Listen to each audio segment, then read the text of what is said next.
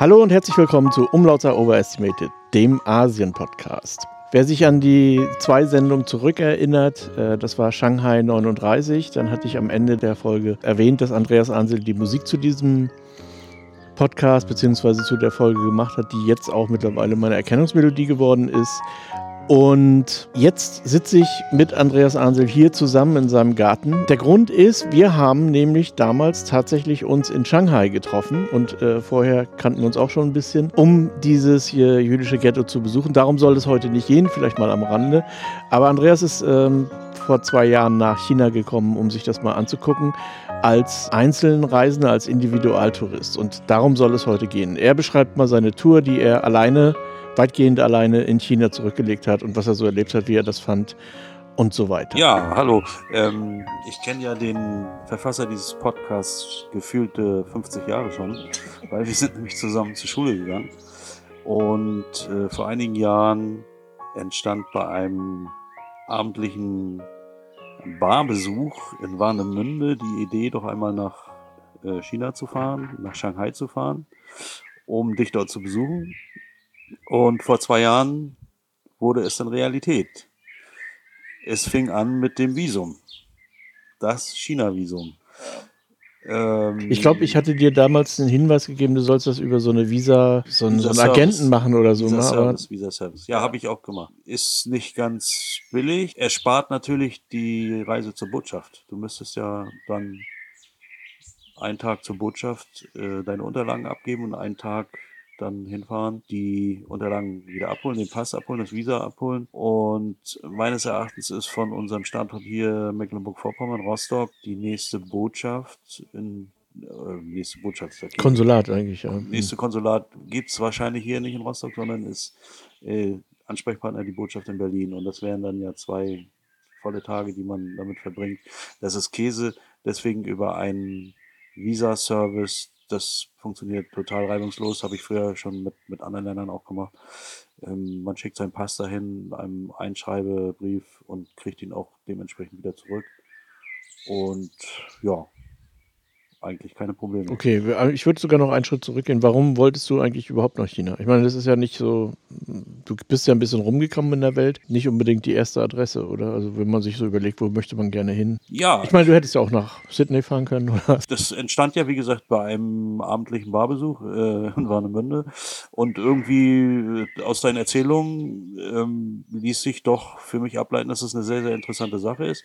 China ist ja in aller Munde in allen Bereichen und na klar, das muss man mal gesehen haben, finde ich. Also, und was ich jetzt gesehen habe, ist ja nur ein ganz, ganz, ganz kleiner Teil. Ein ganz, ganz kleiner Eindruck. Natürlich bin ich auch schon eine Menge rumgekommen, aber eben halt nach China hat es und oder nach, nach Asien direkt hat es mich noch nicht verschlagen. Deswegen war ich sehr, sehr interessiert und fand das sehr spannend, dort mal auch alleine, ohne Reisegruppe, ohne Schiff, ohne wie auch immer, dort mal aufzuschlagen. Du bist dann in Shanghai angekommen? Ich bin dann in Shanghai angekommen, nach einem zehnstündigen Flug über Kopenhagen nach Shanghai. Und natürlich ein bisschen gerädert. Zehn Stunden Holzklasse ist schon nicht so ganz ohne. Aber du hast mich ja da abgeholt, hat alles super geklappt und dann sind wir ja gleich mal eine Runde Transrapid gefahren. Mhm. Genau, ich erinnere mich, das war auch sehr witzig. Völlig sinnloserweise, weil wir hätten eigentlich auch die S-Bahn nehmen, äh, die, also die, ja, die S-Bahn nehmen können, um zu unserem Hotel zu fahren. Aber wir sind dann da mit dem Ding gefahren, weil man damit mal gefahren sein muss. Ja, sehr, sehr interessant. Das ist ja deutsche Hochtechnologie, die hier so ein bisschen aus dem Fokus geraten ist. Warum, weiß ich auch nicht genau in Shanghai scheint es ja super zu funktionieren mit dem Transrapid oder auch nicht, oder? Doch, funktioniert wohl, ja. ja wir, sind mit, wir sind heil angekommen. Also Von irgendwelchen äh, äh, Fensterscheiben, die, die an der Strecke rausfliegen. Ja, es ist ein bisschen laut, das Gerät. Ne? Also nicht, das, das selber ist nicht laut, aber die Luft, die er vor sich her schiebt, die macht natürlich dann schon so ein bisschen Wumm immer, wenn man das, also die Rollgeräusche gibt es ja nicht, aber dieser, tja, wie soll ich das nennen? Luftwiderstand. Ja. Und wie das immer so ist, sind so die kleinen Sachen äh, bei so einer Sache auch spannend. Also wie funktioniert das dann mit den Fahrkarten? Und ich erinnere mich, das war mit diesen, man kriegt diese na, Geldkarten großen Fahrkarten, ne? Tickets, die man dann auch beim Verlassen wieder auch einwerfen muss. Sonst kommt man ja gar nicht aus diesem geschlossenen System heraus. Das kannte ich so direkt noch nicht. War bis dahin alles interessant. Transrapid fuhr über 300 in gefühlten 10 Minuten vom Flughafen zur Messe. Ne? War, Mhm. war Messegelände. Wie ging es dann weiter? Ich weiß auch nicht mehr. Sind wir dann gleich zum Hotel eigentlich? Oder? Ja, wahrscheinlich, ne? Wegen Wir der, sind wir haben uns wahrscheinlich ein, ein Taxi genommen oder sowas, weil wie gesagt, das ist dann schon ein bisschen ab vom Schuss. Ich hatte dann ein Hotel gebucht direkt am Bund, wenn schon, Ja. denn schon. Eigentlich wollten wir ins Asterhaus Hotel, aber das ist geschlossen. Das wird jetzt zu einem Museum umgebaut. Ähm, da sind wir dann gegenüber vom Osterhaus Hotel in irgendwie Seagull, genau, ja, Hawaii, genau. Hm. Ein sehr schönes Hotel mit Blick auf Pudong, ne? Genau, man guckt direkt nach Pudong rüber nach, zum Bund und so. Schon, schon die erste. Der Yangtze Kiang vor uns? Nee, Nicht. das ist äh, äh, Huangpu. Naja, der gehört schon damit dazu, aber es ist eben einer von den Delta-Armen. Ne? Also da unendlich viele kleine Arme so. Aber nicht der Yangtze, der ist ein bisschen weiter nördlich, also der Hauptstrom. Und dann sind wir, dann glaube ich, habe ich mich mal eine Stunde hingelegt und dann sind wir am Nachmittag nochmal in diese City so ein bisschen gelaufen, weiß ich noch. Äh, woran kannst du dich noch erinnern? Ich bin, ich brauche jetzt auch mal kurz eine Überlegung. Also mir war so, wir haben ja dann so das Standard-Sightseeing-Programm gemacht, nenne ich das mal. Am Bund lag dann rechts irgendwie bei diesem berühmten Hotel. Ähm, Ah ja, genau, da waren wir noch im Peace Hotel drin, Genau. kurz. Dann äh, so ein bisschen Shoppingmeile. Und Die dann Nanjing Lu, abends zu ja. diesem Mexikaner. Wir waren dann abends, als, als dieser Sturzregen einsetzte und wir irrten da umher und du fragtest immer, wo, diese, wo dieser Brand, dieser mexikanische Brand Ach, richtig, genau, ja, weil das ist ein bisschen, das war im French Concession Quarter, genau. Da sind wir abends noch ins French gegangen, weil da ein Restaurant zugemacht hat und wieder eröffnet hat, an anderer Stelle allerdings. Genau, aber Zapp hat das. Richtig, das war sehr nett da, ja. Da haben wir auch ein bisschen, gut, war ich der natürlich gar nicht so darauf eingestellt. Am ersten Tag meines China-Aufenthaltes ähm, mexikanisches Buffet. Aber sehr interessant, sehr nette Leute. Dann am nächsten Tag waren wir in diesem berühmten Touristengarten. Ne? Ja, Jügern, ja. Das Zapatas gehört eigentlich auch nicht unbedingt zur, zum Touristenstandardprogramm so. Also die French ist ja ursprünglich so ein europäisches Viertel gewesen und da sind heute auch gerne noch viele, also die ganzen Expats, die Leute, die da arbeiten und wohnen in Shanghai, die begeben sich da ganz gerne hin. Aber so richtig touristisch ist das eigentlich eher nicht. Es gibt, es hat schon einen touristischen Wert, die ganze Gegend, aber Es hatte so einen Eindruck von geschlossener Community. Genau, ne? so, ja. Es waren ja auch ein paar Deutsche da, ne? Irgendwie, Ja. die, die so, so, man kannte sich halt irgendwie, ne? So. Und ja, nächsten Tag Jügarten. ja, das war ziemlich cool. Da haben wir auch ein paar Sachen Sehr interessant, aber so ein bisschen halt auch Touristenvermarktung, ne? So, Ja, so war, kommerziell. ist natürlich, ja, Jügern ist nun mal echt so einer der touristischen Hotspots überhaupt. Ähm, da wird auch jeder Staatsgast hingeleitet oder so, wenn da mal einer kommt. Irgendein Mission Impossible oder so landet da auch mitten auf dem Jügern. Ja, sieht man auch immer in, in den Reiseprospekten und, und, und Na, was ich cool fand, ist, dass wir da so ein bisschen, weil es war scheiß Wetter eigentlich, und dann sind wir da so rumgelaufen und dann hat uns einer so abgeschleppt, haben wir erst gedacht. Also ich hatte gedacht, das wäre einer der Touristen abschleppt, aber wir wollten sowieso irgendwo einkehren und haben gedacht, lassen wir uns mal abschleppen, vielleicht, vielleicht ist das Restaurant ganz okay. Kannst du dich erinnern? ja, Und das ist also auch ein Hinweis, es gibt da oft Leute, die so Touristen in irgendwelche shady Sachen hineinziehen. Wenn man da nicht aufpasst, dann ist man relativ schnell sehr viel Geld los.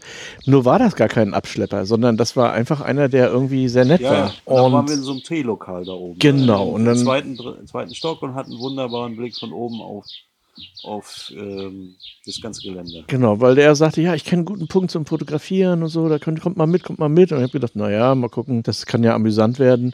Weil normalerweise endet das eben mit, äh, jetzt gib mir mal Geld oder irgendwie sowas. Aber nee, der war dann plötzlich verschwunden. Und hat Ja. gesagt, ja, hier, könnt ihr fotografieren, tschüss dann. Das war cool. Es war auch ein sehr schönes äh, Restaurant, so was wir auch so vielleicht nicht unbedingt gefunden hätten. Wo waren wir denn da noch?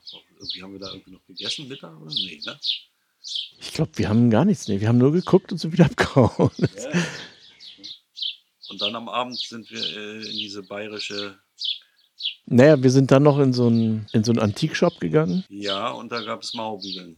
Ne? Auch, das- aber ja, das ist auch so, die, diese Antikshops dort in der Gegend, die sind, da gibt es eigentlich relativ wenig Antik, wenn man mal erst, äh, wenn man sich das mal genau anguckt. Aber Ich hatte dann so ein kleines Ding gefunden, wo ich dachte, ich könnte das kaufen, aber die hat dann im letzten Augenblick die Reißleine gezogen und hat gesagt, ah, es ist. Bei mir war schon klar, dass das relativ wertvoll ist, das Buch. Das war eine Erstausgabe von Sun Mao von Zhang Leping und das war so eine Art, so, so eine Art Comic. Aber als sie gesehen hat, dass ich mich zu sehr dafür interessiere, hat sie gesagt, ich muss meinen Chef anrufen und dann war die Sache gelaufen. Genau, genau, genau, genau. Und dann ging der Preis irgendwie mal 10. ja. nee, sie hat ja gar keinen Preis mehr gesagt. Sie hat gesagt, der Chef muss sich das mal erstmal angucken. Und dann habe ich ihr meine Adresse da gelassen, aber sie hat nie zurückgerufen. Ja. Dann sind wir, glaube ich, noch zu Fuß zurück zu dem Hotel. An diesem äh, Jugendstilhotel vorbei, an diesem Querarm. Äh, am Sujo Creek, ja, an dem Astorhaus Hotel, genau. Und an der alten Deutschen Post, da waren wir auch noch kurz. Ja. Und dann haben wir ähm, am Abend dann interessanterweise mal bajuwarische Braukunst in Shanghai erlebt, was ja auch ganz witzig war. Und ich war aber die ganze Zeit noch nicht einmal chinesisch essen dort. Ne? Also bis dahin noch bis nicht. Bis dahin, ja. weil das äh, Frühstücksbuffet war eher so mixed irgendwie, ne? Das war. War das typisch chinesisch? War schon chinesisch, war ja. ja, ja. Ich war erstaunt, dass es sehr chinesisch ist, weil es eigentlich ein internationales Hotel war. Also Reissuppe, Yutiao, also diese Ölstangen und so verschiedene Zutaten zu der Reissuppe. Das war es dann eigentlich schon. Labertoast. So. Ich, es gab so ein, zwei Würstchen und auch so, aber das war alles nichts richtig Europäisches, sondern mehr, mehr ja, und dann abends. Das brauchen wir jetzt nicht weiter. Aber kannst du doch. Also wenn du willst, kannst du es ein bisschen ausführen. Wir haben sehr lange da gesessen. Wir waren die Ersten, die dort ankamen. Da war noch, da war, war echt keiner da. Ich glaube, die warten noch nicht mal auf. Und wir waren dann am Ende auch die Letzten, die gegangen sind. Ja, es war jetzt naja, war gut, sehr, das ist sehr leer und ähm, er bat uns nachher höflich um 2.30 Uhr, ob wir nicht dann mal das Lokal verlassen könnten weil er auch mal nach Hause wollte, wahrscheinlich. Ja, und der, der eigentliche Punkt war nämlich, dass ich schon die Führung organisiert hatte für am nächsten Tag im jüdischen Viertel, also in Hongkong. Und wie gesagt, das war die vorletzte Folge, was es da zu sehen gibt. Aber wir haben eben diese Führung angeschaut und waren aber noch nicht so ganz wieder da, würde ich mal sagen. Nee, wir waren noch mit uns selbst beschäftigt, zum Anfang jedenfalls. Ja und saßen am, am Bund in herrlichster äh, Morgensonne und warteten auf den Tourguide, mhm. der dann eintraf und ein ereignisreicher Tag nahm seinen Lauf. Sehr interessante Führung, sehr beeindruckend, sehr bewegend, wenn man die, sich mal diese Schicksale der Leute vor Augen führt, die aus Deutschland geflohen sind und dann dort in einem chinesischen Hutong, kann man ja sagen, hm, ja, Rutong in dem Sinne, ja, aber im Prinzip ja. Mhm. Dann lebten, wahrscheinlich sehr froh waren, dass sie überhaupt ihr nacktes Leben gerettet haben, aber doch auch wahrscheinlich sehr damit zu tun hatten, dort irgendwie anzukommen innerlich, ne? Kann ich mir mhm. vorstellen. Ja, naja, wir haben ja auch gesehen, wie die gelebt haben. Also das war jetzt nicht so berauschend. Ja. Und es waren ja nur auch vorrangig relativ gut gestellte deutsche Migranten. Ne? Naja, zumindest konnten sie sich die Überfahrt leisten, wie auch immer sie das finanziert hatten oder finanziert wurden, aber es waren jetzt nicht die Bettelärmsten wahrscheinlich. Ich ja. weiß es nicht, aber die Überfahrt war nämlich echt teuer. Also die mussten da wirklich sehr viel Geld löhnen. Ich habe da gerade auch gesehen und viele haben das dann irgendwie gesponsert bekommen von irgendwelchen Verwandten, die zusammengelebt haben, was natürlich besonders tragisch ist, weil die anderen Verwandten das dann wahrscheinlich gar nicht überlebt haben. Aber die meisten waren wohl aus der Mittelklasse, das kann man so so sagen. Also nicht aus der Unterschicht, sondern aus der deutschen Mittelklasse, vermutlich. Ja, und dann der Absturz, ne? Dann in diesen Heimen oder so, das ist alles nicht so toll gewesen. Denn, ja, auch, das, auch halt, ich erinnere mich noch, dass auch um die Sanitäreinrichtungen ging. Ne? Was ja. Sehr für europäische Verhältnisse, für europäische Gewohnheiten etwas grenzwertig ist. Ne? Gemeinschaftswaschräume, Gemeinschaftsklos halt und sehr enge Wohnverhältnisse. Also das. Aber ich glaube, sie waren froh, dass sie überhaupt ihr Leben retten konnten. Und dann kam ja die japanische Besatzung. Und wie ich mich erinnere, ging es ja um, die Japaner haben sie ja quasi in Ruhe gelassen. Ne? So, so. Die Japaner haben sie zwar in Ruhe gelassen, aber dann eben Interniert eingegrenzt. Ja, ja. Wurde dann Zaun gezogen. Ne? Um, um nee, war kein Zaun und keine Mauer, aber Passierscheine wurden eben verlangt. Ja. Ja. Also selbst wenn man, man wäre schon irgendwie auch so bei Nacht und Nebel aus dem Bereich herausgekommen, aber wenn man irgendwo in Shanghai aufgegriffen wäre, worden wäre von der japanischen Streife, dann wäre es natürlich bitter gewesen. Also insofern. Gibt es eigentlich eine Begründung dafür, dass die Japaner die nicht ausgeliefert haben an Deutschland? Na, ausliefern, es gab ja tatsächlich die Idee, sozusagen die Endlösung dort zu Ende zu bringen in China. Aber da will ich mich auch, also es gibt den sogenannten Schlechter von Warschau, der also auch äh, aktiv teilgenommen hat am, am, oder das vorbereitet hat. Das war ja noch nicht, ist ja noch nicht gelaufen im Warschauer Ghetto zu der Zeit. Mir ist der Name jetzt alle nicht geläufig, aber es war, muss eine sehr unangenehme Person, ich schreibe das in die Shownotes, eine sehr unangenehme Person auch gewesen sein. Und der wollte die Juden dann dort praktisch töten, äh, indem er sie in Schubkähne verladen hätte und dann einfach den Yangtze hinunter äh, segeln lassen hätte. Äh, ohne, ohne Motor, ohne Verpflegung, ohne was. Die wären dann ja verreckt auf hoher See. Und das haben die Japaner aber nicht mitgemacht. Äh, warum? Tja, das wird man vielleicht nie herausbekommen, aber was die Japaner überhaupt getrieben hat, da sich gegen Deutschland zu stellen, mehr oder weniger, das ja, ist eine Frage der Forschung. Da müsste man eben ja. noch viel forschen. Reine Menschenliebe wird es wahrscheinlich nicht gewesen sein. Anderen Menschen umgegangen sind. Eben, also die Japaner haben ja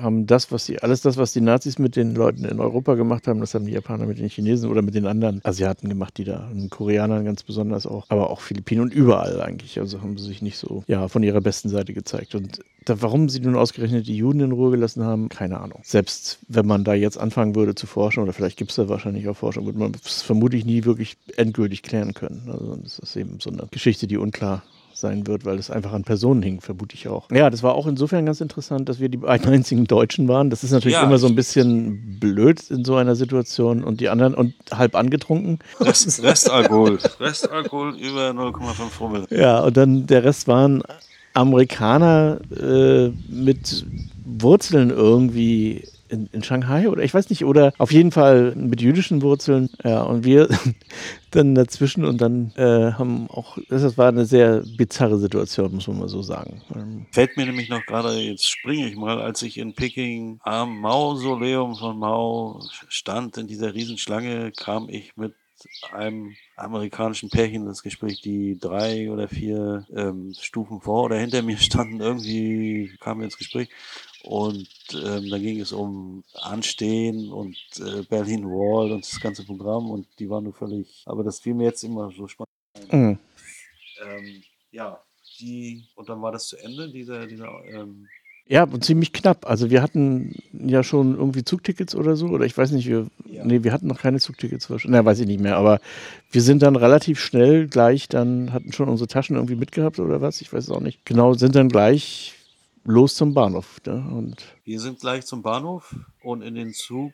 Ja, das ist ja eine Geschichte für sich, dass die Funktionsweise eines chinesischen Bahnhofs erinnert ja unheimlich an einen Flughafen. Also es hat ja eigentlich mit einem Bahnhof im, im deutschen Sinne nichts zu tun. Deutschen, ne? europäischen Sinne, wie man das bisher so kennt oder kannte, eigentlich nichts zu tun. Man kommt nicht direkt an den Bahnsteig ran, bevor der Zug nicht eingefahren ist. Man sitzt in einer riesen Halle, also das war ja in Hangzhou auch und, und Shanghai war das ja überwältigend, diese, diese riesige Halle, mhm. in der man sitzt und schon geordnet, irgendwie nach, nach Bahnsteigen, nach Gates? Mm, mm, Gate? Gates, ja. ja, wie beim Boarding eben. Ne? Also. Und dann kommt eine Durchsage und dann muss man sich auch ziemlich sputen, weil dann geht das ziemlich fix, wird man geleitet an den, an den Bahnsteig und muss auch ziemlich fix einsteigen, weil der Zug, der fährt genau auf die Sekunde los. Und wenn man da nicht drin ist, dann hat man irgendwie ein Problem. Und man sollte doch da auch nicht irgendwie dann nebenan sich hinstellen und eine rauchen oder irgendwie jetzt fotografieren oder so, weil das wirklich, das ist so das Klischee, dass das so richtig durchgetaktet ist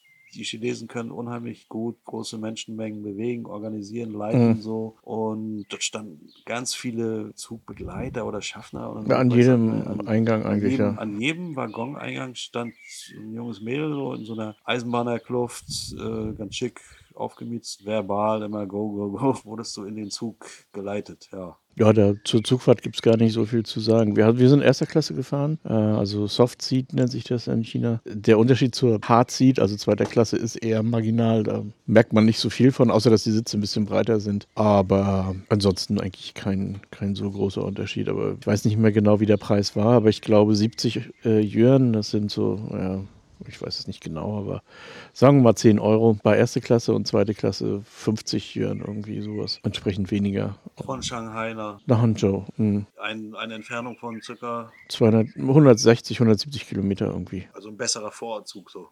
Naja, der fuhr ja nicht nur bis Hangzhou, der fuhr dann weiter, ja. Das Hangzhou war bloß eben die erste Station halt auf dem Weg nach keine Ahnung, wo der hinfuhr. Ja, ich hatte mich so auch so ein bisschen auf landschaftliche, also Fenster in Landschaft und so, aber das ist dort, ist mir auch aufgefallen auf der Fahrt nach Peking, in der Ebene nicht so spektakulär. Hm. Das ist relativ flach. Felder, dann mal wieder Städte, Industrieanlagen, Hochspannungsmasten kreuz und quer, dann wieder flaches Gebiet. Also da ist es nicht so jetzt das Spektakuläre. Das Spektakuläre war dann für einen Europäer, wie das in Hangzhou mit dem Taxi organisiert ist. Ne? Mit einem riesen Bahnhof, der Zehntausende Passagiere in der Stunde umschlägt Hm. ein, und entsprechende Taxi, ein, ein Taxi-Ausgang direkt. Ne? Mhm. Also es gibt sind Taxi, mehrere Taxiausgänge. mehrere ja. hm. Taxi-Ausgänge, wo die Leute in einer ganz langen Schlange stehen. Es geht rela relativ zügig und ein Taxi fährt vor, Leute steigen ein, nächste Taxi fährt vor, Leute steigen ein. Wie Fließband. so, ne? Mhm. Und ja, Muss man dazu sagen, wir hätten gar nicht mit dem Taxi fahren müssen, weil dein Hotel war nämlich direkt an der U-Bahn-Station. Ja. Aber ich habe, als ich nach Hanzhou gezogen bin, da wusste, da gab es noch keine U-Bahn. So. Und deswegen habe ich das so verinnerlicht in dem Augenblick, dass wir irgendwie mit dem Taxi dann zu dir hinfahren müssen. Und dann erst, später habe ich das dann erst gemerkt, Mensch, da hätten wir doch auch mit der U-Bahn fahren können. Und von da an sind wir auch eigentlich fast nur noch mit der U-Bahn ja, ich bin gefahren. dann ne? auch zurück selber äh, ähm, problemlos, wenn man das einmal geschnallt hat, wie das funktioniert. Ähm, ist das überhaupt kein Ding. Als Mhm. Alleinreisender muss man überhaupt keine Angst haben, dass, dass man das nicht kapiert. Das ist wie überall. Man muss bloß wissen, wo der Umschalter ist, am Automaten, am Fahrkartenautomaten auf Englisch. Weil sonst scheitert man kläglich, man hat keine Chance, irgendwie was zu finden. Äh, Er schaltet dann um auf Englisch und dann sind alle Straßennamen, alle Stationen, alle Stationen auch auf Englisch Mhm. ausgeschrieben. Und ich weiß nicht mehr, die waren aber auch in der U-Bahn auch nochmal in Englisch, stehen die auch nochmal Da stehen die auf Englisch auch, ja. Ja, gut. Das ist schon mal die halbe. Und sie werden auf Englisch angesagt. sie werden auch auf Englisch angesagt, ja. Also das, und das läuft nach dem genau dem gleichen Prinzip. In Peking war das auch so. Äh, überall, und die, es waren die gleichen Automaten auch. Kein Problem, ne? Ja. das- Also auch im Bus übrigens. Also wer, sind wir mal mit dem Bus gefahren? Weiß ich Ich jetzt bin nicht. ja alleine mit dem Bus gefahren zum, zur chinesischen Mauer. Das, da wurde aber nichts. Ah, okay, in, in Beijing, ja, das kann sein. Aber in Hangzhou, die Busse sind auch alle Englisch. Und in Shanghai, weiß ich nicht, da fahre ich selten mit dem Bus, aber ich vermute mal auch. Also die sagen dann Englisch durch. Das, äh, aber selbst wenn man dem nicht trauen sollte oder wenn man dem nicht traut, was man gerade hört, weil das wird manchmal anders ausgesprochen, als die Ja, Europäer ja. das aussprechen, Ja. kann man ja immer noch eine, eine wie heißt denn das, eine, eine Navigations-App oder so aufrufen. Dann weiß man auch, okay, jetzt müsste ich hier vielleicht doch mal raus oder so. Das muss ich auch dazu sagen. Ganz wichtig, ein Navigationssystem dabei zu haben. Mir ist es mehrmals passiert, dass ich auf der falschen Seite ausgestiegen bin, U-Bahn-technisch, und dann irgendwie schon ganz woanders war, an einer ganz anderen Kreuzung. War das äh, riesen U-Bahnhöfe. Und ich denke, Mensch, diese Straße hier, die kennst du nicht. Und wo bin ich denn jetzt genau? Und da war ich auf der anderen Seite von dieser Hochstraße. Da ist ja in Hangzhou diese Hoch, da war ich dann aber auf dieser anderen Seite. Dann- Äh, auf der Zungsanlu, ja, das ist ja auch eine- doch nicht. Äh, Wie komme ich denn jetzt wieder zurück? Und dann schmiss ich mein, mein Navi an und dank deiner VPN, heißt das, Mhm. Also die Google-Dienste funktionieren erstmal nicht. Ja, äh, das, es, gibt, es, es gibt auch in China Internet, aber chinesisches Internet. Und da hat man keine Chance. Keine Chance, auch nur ansatzweise irgendwas zu machen. Ja, also wenn man nur Navigation, also ein VPN ist sehr sinnvoll, wenn man jetzt zum Beispiel Google Maps oder so, dann kommt man das, muss man das installieren. Aber wenn man OpenStreetMap installiert, dann braucht man das nicht, weil das, man hat ja dann praktisch die Karten offline. Das ist auch so zu empfehlen, weil du hattest ja jetzt auch, ich hatte dir in Shanghai auf dem Flughafen eine Ja. Karte gekauft ne, fürs Telefon. Die haben ein leicht begrenztes Budget. Also man muss dann auch ein bisschen aufpassen, dass man das nicht über, überspannt. So. Und das Problem war ja bei dir auch, Ich habe dir eine Karte für Han, Han, Hangzhou oder für Shanghai gekauft. Und es gibt auch, naja, also das weiß ich nicht mehr, jedenfalls auch definitiv nicht für Beijing. Und es gibt ja innerhalb Chinas auch ein Roaming. Das heißt also, ja, ja, das heißt also, du bezahlst dann für da, wo die Karte ist, erstmal wenig oder gar nichts. Aber wenn du jetzt nach Beijing kommst, dann wird es natürlich richtig teuer. So, und ähm, dann muss man auch, dann läuft man relativ schnell. Ja äh, weg und dann muss man die Karte, muss man bei 7-Eleven oder so die eben neu aufladen. Ja, und es war aber sehr schwer irgendwie rauszukriegen, wie ist denn nur der Stand von der Karte so. Ne? Das war, das erinnere ich mich, das war. Ja, du kriegst dann eine, eine man kann das irgendwie abfragen, das weiß ich aber auch nicht, ehrlich gesagt. Ich kriege eine SMS und dann weiß ich, oh, jetzt muss ich mal wieder was nachladen. Ja. Mhm. Naja, aber das ist ein bisschen sportlich, ein bisschen spannend, soll ja auch ein bisschen die grauen Gehirnzellen wieder aktivieren, solche Sachen. Ähm, ja, das ähm, Navigationssystem hat mir dann sehr gute Hilfe geleistet, als ich dann ganz alleine dort äh, rumgestromert bin, auch abends in Jazzclub gesucht oder dann am Westsee dort mich abends rumgetrieben habe, weil man doch nicht ortskundig ist und man immer mal ein bisschen gucken muss, wo bin ich jetzt hier genau. Und das hat super funktioniert, auch in, auch in Peking. Ähm, allein dieses ganze Areal um den Platz des himmlischen Friedens ist ja so riesig groß. Wenn man dort mehrere Stationen, U-Bahn-Stationen, Tiananmen-Platz, mhm. irgendwie West, Ost, Nord, Süd, irgendwie und sich da mal leicht vertut, hat man schnell mal so drei, vier Kilometer Fußweg vor sich, um das auszugleichen. Oder man fährt wieder, muss dann die Ringstrecke wieder irgendwie zurückfahren bis zum Umsteigebahnhof. Und dann dachte ich, na, wenn ich schon mal hier bin, laufe ich auch. Und dann sind da sehr viele Kontrollen. Und, und das ist schon gut, wenn man irgendwie immer ein bisschen im Blick hat, wo man so ist. Ne? Das glaube nicht, dass man sich verlaufen kann im eigentlichen Sinn, aber es gibt einem noch ein bisschen ein ruhigeres Gefühl. So, ne? Das ja, obwohl ich habe dir auch gleich den Tipp gegeben, wenn du wirklich mal stranden solltest, dann kannst du auch Kinder ansprechen, äh, also Schulkinder, weil die haben auch Englisch in der Schule. Äh, bei Älteren, bei Erwachsenen ist es manchmal ein bisschen komplizierter mit Englisch, aber Kinder sprechen im Prinzip alle Englisch und können auch einem aushelfen. So. Na, ich hatte ein bisschen andere Erfahrungen dort. Also bei Erwachsenen ist es nicht manchmal kompliziert, das ist eigentlich immer kompliziert ja, bei Erwachsenen. kann man es auch sagen. Selbst die Mädels ähm, in der Touristinformation oder ein Polizist, man hat keine Chance. Ne? Mhm.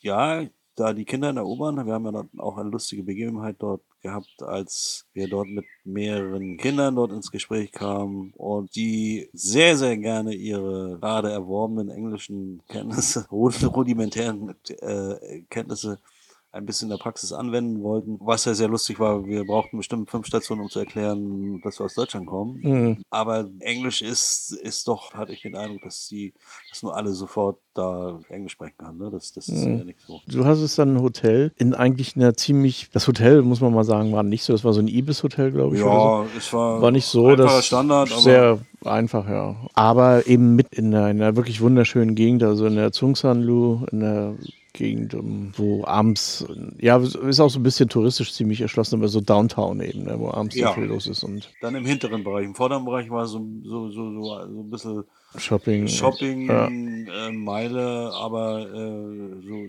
so Boulevard oder wie sagt man, so Krüppeliner Straße in Rostock. Ja, naja, war einfach so ein Altstadt, so ein bisschen, aber auch ganz, war noch ein paar ganz interessante Läden darunter. Ich äh, wundere mich auch immer, wie die, die da existieren können. Also so Kunstgeschäfte oder irgendwie sowas in dieser Straße. Ja, und da stand noch ein Klavier. Ja, da stand, in dem einen Bereich stand ein Klavier und habe ich mich auch mal abends mal da dran gesetzt und habe ein bisschen gespielt und dann dachte ich, ja, jetzt geht die Sonne auf, weil sofort eine riesen Traube an Menschen um mich herum waren. Alle zückten ihre Smartphones. Da ist einer, der kann Klavier spielen. Und wenn man diesen alten Gassenhauer von Richard Kleidermann spielt, Ballade pour Aladdin, dann flippen sie alle total aus, weil ähm, das dort ja irgendwie ein Volkslied ist, ne? Oder, ja, ja, der Kleidermann war sogar mal im, ich hatte auch oft in Hanzo im, im Stadion, da, in, der, der, füllt da eben locker ein Stadion. Äh, ne? Konzertwerbung gesehen von Richard Kleidermann.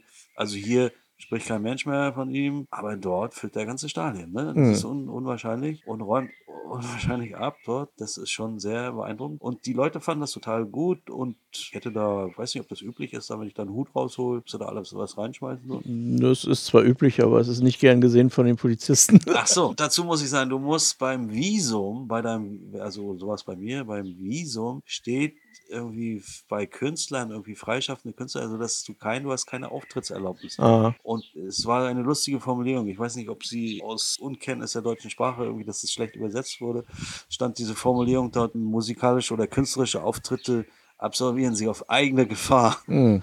Das, ja, mache ich immer auf eigene Gefahr. Die Leute mit Eiern schmeißen so. Also das war sehr, sehr lustig und sehr interessant. Das Klavier war jetzt nicht so, es war, eine, es war mehr so ein Show. Das hatten sie bunt angemalt. So. Mm, Ja, es gibt, also mit den Klavieren, das ist schon so, es gibt äh, äh, viele öffentliche Klaviere tatsächlich Ja? in China, ja. Also auch in ähm, ein Studentenwohnheim, da steht in jedem Aufgang unten ein Klavier. Und diese Leute sind sogar, werden regelrecht animiert, das auch zu nutzen. So. Was ich mir natürlich auch ein bisschen anstrengend vorstelle. Du musst irgendwie für eine Klausur lernen und unten klimpert einer auf dem Ja, ja. Klavier, dann denke ich mir auch so, na, äh, drei Stunden lang Tonleiter übt, Ja. da hast du, weißt du nichts mehr. Ja, das und in der in die Straße dort im hinteren Teil war das dann wirklich sehr, sehr interessant. Also Art Altstadt, Kneipenviertel, ne? Äh, Gastronomieviertel, Kneipenviertel, so Souvenir, Shoppingläden, alt, alte chinesische Apotheke. mm. ja, die Apotheken sind tatsächlich echt. Also da waren wir auch drin. Äh, Wenn man Warnemünde kennt, so alter Strommäßig so. ne? So ja, ein bisschen genau. der, der alte Strom von Hangzhou war.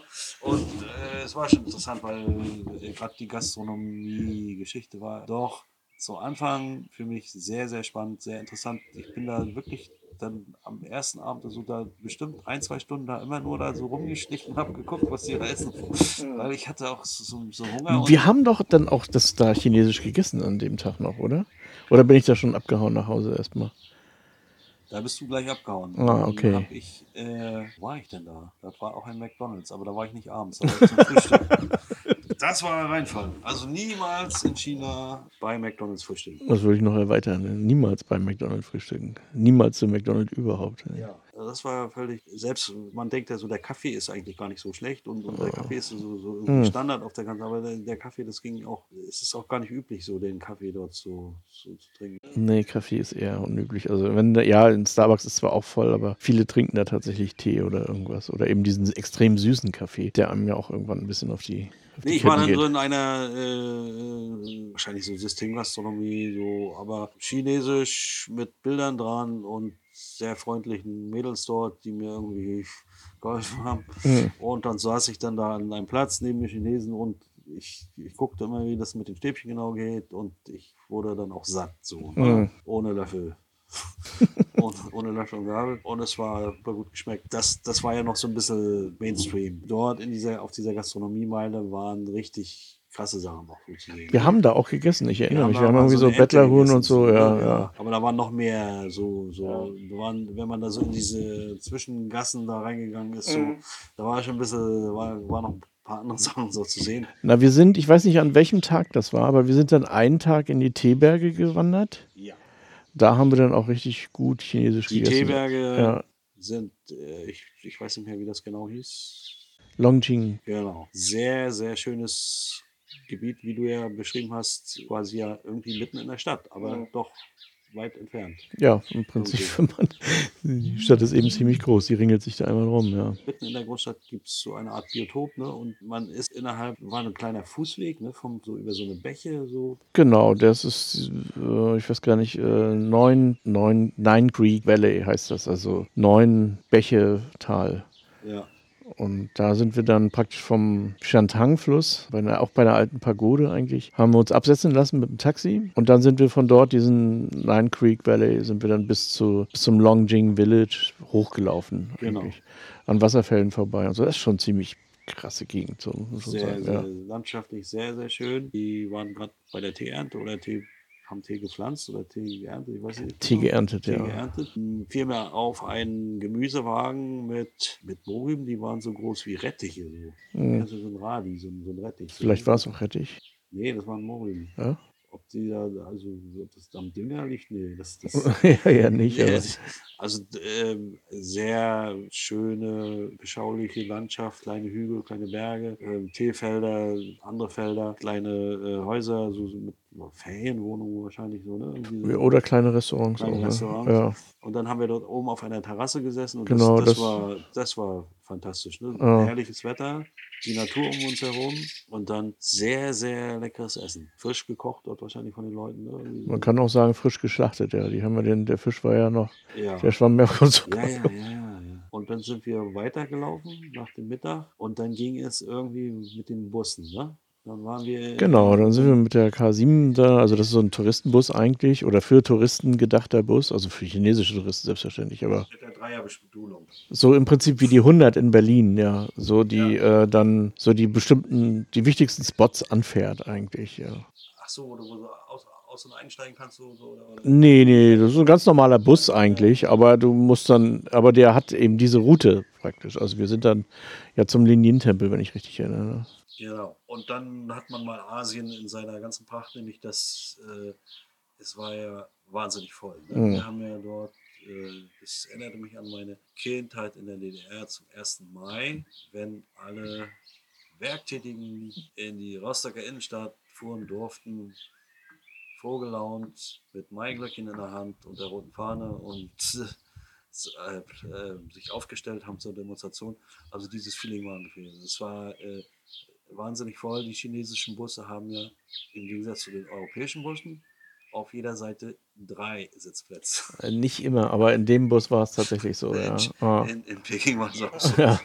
Ja, in Hanzhou ist es manchmal ein bisschen anders, aber äh, da sind dann auch zwei und drei ist eigentlich das Übliche. Aber äh, Ja, die Asiaten sind ja auch ein bisschen kleiner im, im Durchschnitt so. Ne? Mhm. Das, und dann sind wir abends in dieser Shopping Mall gewesen. Ne? Am Westsee waren wir noch. ja, ich weiß gar nicht, wann wir zum Tempel sind. War das nächster Tag oder? Nee, das war derselbe Tag. Nee, da war doch noch die, deine Praktikantin mit. Wir sind dann am Westsee, ein Stück gelaufen, am Westsee lang und dann waren wir in dieser, in, da haben wir noch Armut gegessen. In, Ah, in ja, so das ist ein taiwanisches Shopping- Restaurant in so einer Shopping Mall, In so genau. einer Ja. Shopping Mall. ja, direkt am Westsee, richtig. Das war auch nicht schlecht. Ja. Wie hieß sie nochmal? Sie hieß? Spencer West- heißt sie, nennt sie sich. Wie? Spencer. Spencer, Spencer, genau, Spencer.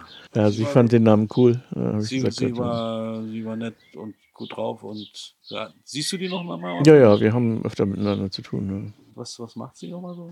Na, sie hat studiert. Also erst hatte sie ein Ingenieurstudium gehabt, ist dann aber umgewandelt dann zu einem sozialwissenschaftlichen Fach. Ich glaube, irgendwas mit, ich weiß das gar nicht mehr. Ich glaube, Germanistik wollte sie eigentlich studieren, aber da kam sie nicht rein und hat dann irgendwas mit Betriebswirtschaft oder irgendwie so genommen. Weil ich hatte sie mal kennengelernt in einem Deutschkurs. Also ich habe ab und zu mal Deutsch unterrichtet. Wenn, also normalerweise wollte ich das nicht, aber die hatten mich dann so angebettelt, weil irgendwie überhaupt der Unterricht ganz ausfallen musste. Und dann habe ich gesagt, okay, ich mache das mal für eine begrenzte Zeit. Und da hatte, war sie dann eben auch in dem Kurs. Wie muss man sich das vorstellen, wenn du dort Deutsch unterrichtest? Ähm, Wenn das jetzt meine Deutschlehrerin hören würde. Ja, nee, meine Frau ist ja Dekanin des Ja, so Deutsch-Chinesischen rein Instituts. Wie gehst du da, wie gehst du da ran? Ah, da gibt es ein Buch, das ist äh, schon alles ziemlich klar geklärt. Das war auch A1, also die einfachste Stufe sozusagen, der Einstieg. Und das ist so, wie man sich das in der Schule vorstellt. Also wie Lilo im Haus, so. also ähnlich in dem Stil. Nicht ganz so infantil, aber schon im Prinzip ganz einfache Sachen. Mit einfacher Grammatik auch und so. Die, wie sind die drauf? Die, die, gucken ein bisschen komisch, ne?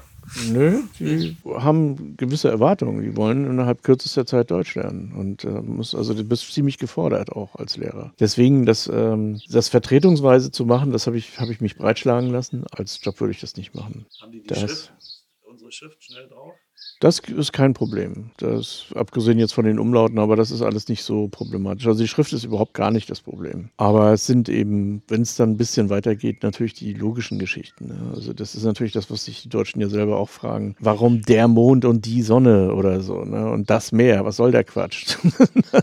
was sollen die Artikel überhaupt? Die haben wir doch im Englischen auch nicht und so weiter. Also das, so wie einer fragt, warum macht er sich das Leben selber schwer? Das ist eben, aber die meisten sind eben sehr fleißig und da braucht man sich eigentlich keine Gedanken machen. Also das ist schon ein bisschen anders als, als hier jetzt so. Oder das heißt, ich weiß es gar nicht. Ich kenne, weiß nicht, wie das hier ist, aber ich denke, wenn die Ausländer hier Deutsch lernen, da sind auch einige dabei, die das ganz gut und relativ schnell machen, weil ich merke ja auch jetzt hier so, was, wie viele Ausländer, die seit einem oder zwei Jahren hier sind, wie gut die eigentlich Deutsch können. Ne? Also das ist schon, schon ein bisschen peinlich, wenn man sich das überlegt. Du sagst doch selber, jetzt in China lesen, schwierig, ne? Ja, das, die Schrift ist natürlich, also die chinesische Schrift ist natürlich eine, eine echte Herausforderung. Aber das ist für die Chinesen wiederum einfach, weil das, diese Alphabetschrift ist natürlich torteneinfach. Ne? Unsere. Ja. Jede Alphabetschrift genau genommen, ja. Aber selbst die koreanische ist jetzt nicht so im Verhältnis zum chinesischen oder japanischen. Wie, wie ist das eigentlich? Gibt es dann große Unterschiede im Lesevermögen der Bevölkerung? Ja. Weil die Leseschrift Ja, natürlich gibt es da Unterschiede. Also das ist, die, die gibt es natürlich einmal intellektuell. Ich glaube, dadurch spreizt sich das schon mal von, von vornherein. Aber natürlich auch sozial, weil viele Leute vielleicht nicht die Möglichkeit haben, keine Zeit haben, weil sie arbeiten müssen, eben die Sprache entsprechend zu üben. Das Problem ist ja, und das ist das, was man hier im Westen häufig nicht so sieht vielleicht, wenn du die chinesischen Zeichen lernen willst, musst du früh anfangen. Das reicht nicht mit sieben Jahren, wenn du in die Schule kommst, die chinesischen Zeichen zu lernen. Du musst viel früher anfangen, weil sonst packst du es nicht in der Zeit. Also musst du früh dir eine Methodik erarbeiten, wie du effizient auswendig lernen kannst.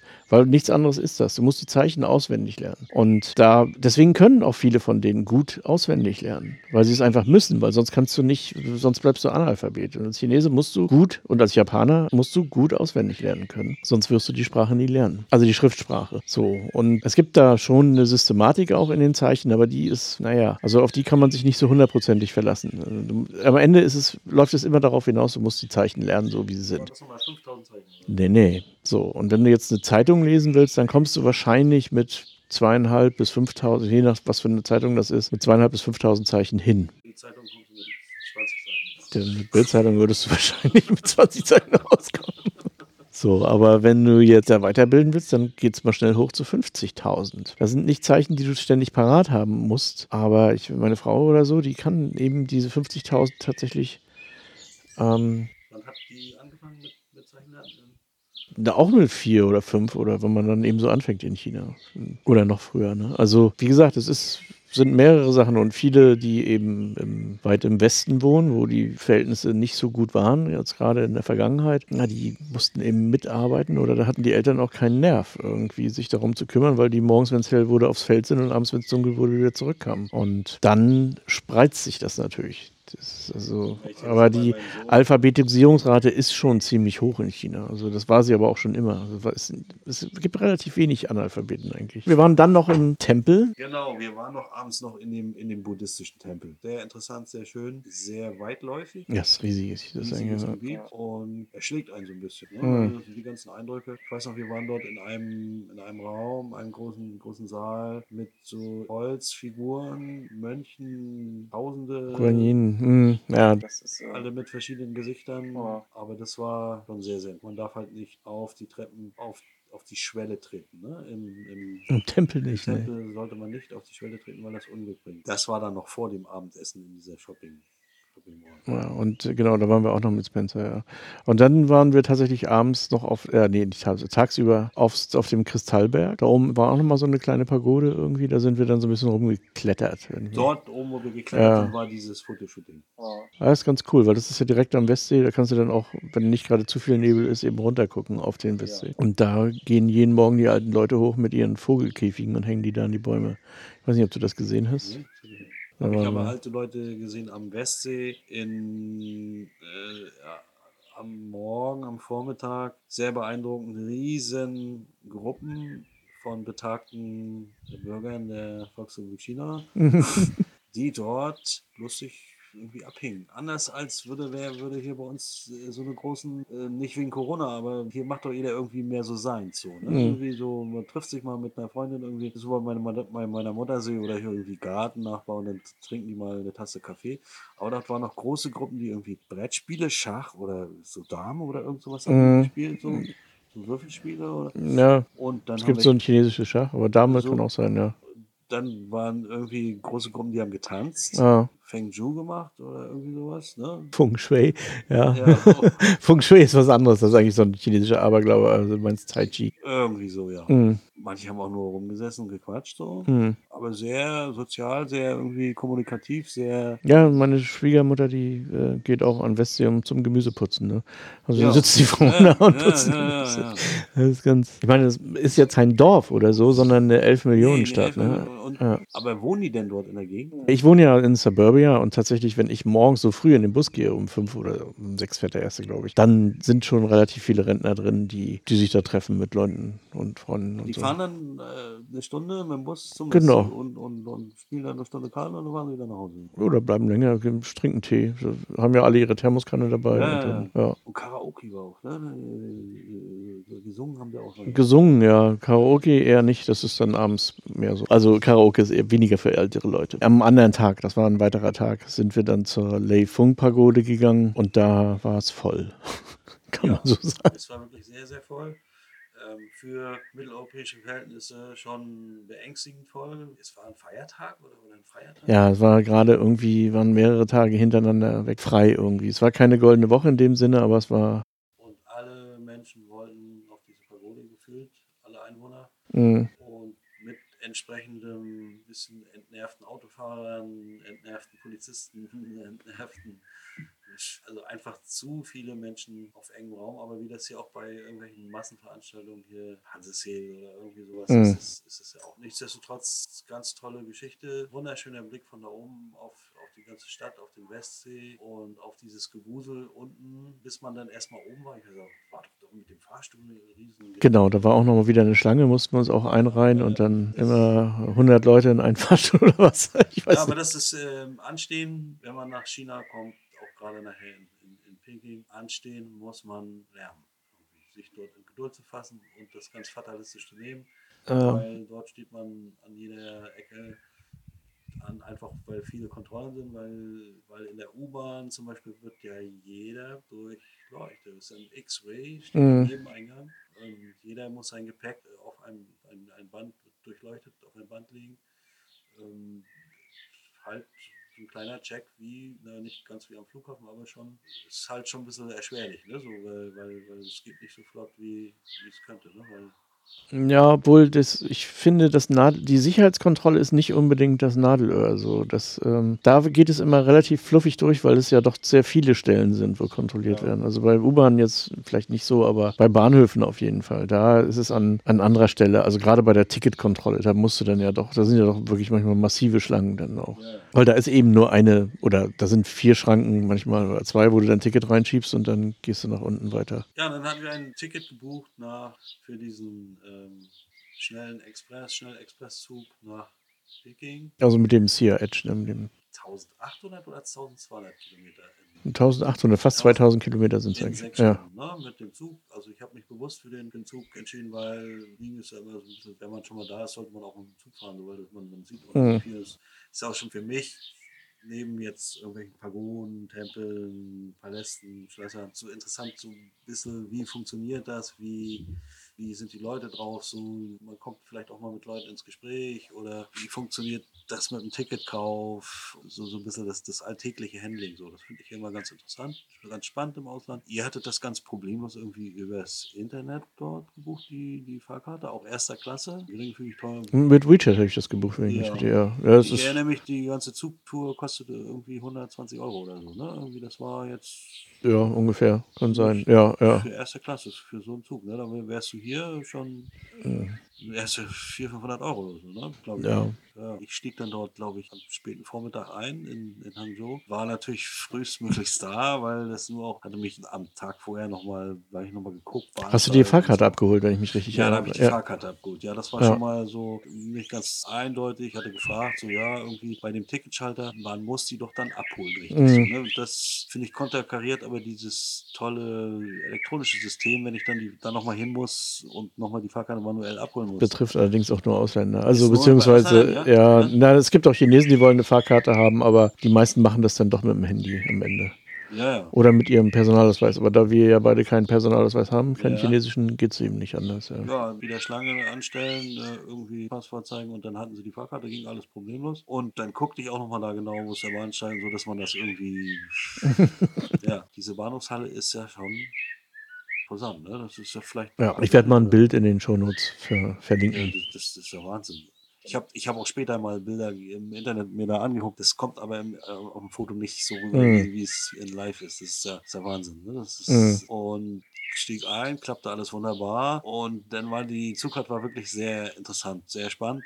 Gar nicht mal so landschaftlich hat das mal von ein paar Stellen abgesehen, war das jetzt nicht so äh, der Reißer. Es ist immer plattes Land, dann kommt man in eine Stadt, so, so zehn, zehn Wolkenkratzer und drei Häuser. Und dieses, so kleine Städte, das ist immer interessant. So, sind wirklich auch Weiten, siehst du das schon, so große Wolkenkratzer? Eine kleine Stadt drumherum, so, ein paar kleine Häuser und dann ist wieder Schluss. So. Also du bist mit Sicherheit über Nanjing gefahren. Ja. Das äh, mehr weiß ich nicht, welche noch. Aber Nanjing ist schon eine, eine etwas größere Stadt, ja. kann Es waren aber mehrere Stops. Ne? Ah, ja, ja, ich weiß. Und es war sehr lustig. Man darf ja in dem Zug nicht, natürlich nicht rauchen. Der Halt äh, an den Bahnhöfen ist immer ungefähr eine Minute oder zwei Minuten. Und die Raucher sind dann raus, haben ganz fix schnell irgendwie drei Züge genommen und wieder rein. Wo natürlich überall drin steht, auch auf dem Bahnsteig darfst du nicht rauchen. Hm. Das wurde so ein bisschen toleriert. Und dann kam gleich eine scharfe Aufforderung von der hübschen Stewardess. Äh, jetzt hier einsteigen, einsteigen, einsteigen, weil ja schon äh, der nächste Zug hinten dran hängt. Ne? Wenn, wenn da irgendwie was passiert oder, oder, oder der da nicht rechtzeitig losfährt, dann kommt ja das ganze System da, was ja wahrscheinlich total durchgetaktet ist, Mhm. völlig ins Schleudern. So. Also das in, in China ist schon beeindruckend, wie pünktlich das alles und wie genau das äh, alles Ja. getimt ist. Interessant auch so erste Klasse, das Publikum im Zug. Zuerst saß neben mir ein älterer Mann, schicken Anzug, so irgendwie Funktionär oder, oder irgendwie gut situiert, irgendwie auch so ein bisschen polyglott, so versuchte mit mir ins Gespräch zu kommen und erklärte mir dann, dann mit dem Teeautomaten, man kriegt dann so, ein- so ein kleines Package, so da ist so ein bisschen Tee und, und ein Snack und so drin. Äh, andauernd kommt natürlich eine, eine, äh, eine, eine Frau mit, mit, mit einem großen Wagen, mit geschälten Früchten und Würstchen oder weiß ich nicht. Mhm. Aber alles in Plastik verpackt, ne? also großes Müllproblem so. Mhm. Jede, jede Apfelsine war nochmal, war zwar geschält so, aber was eingepackt kam dann durch den Wagen. Also die Versorgung war da, das war wirklich top.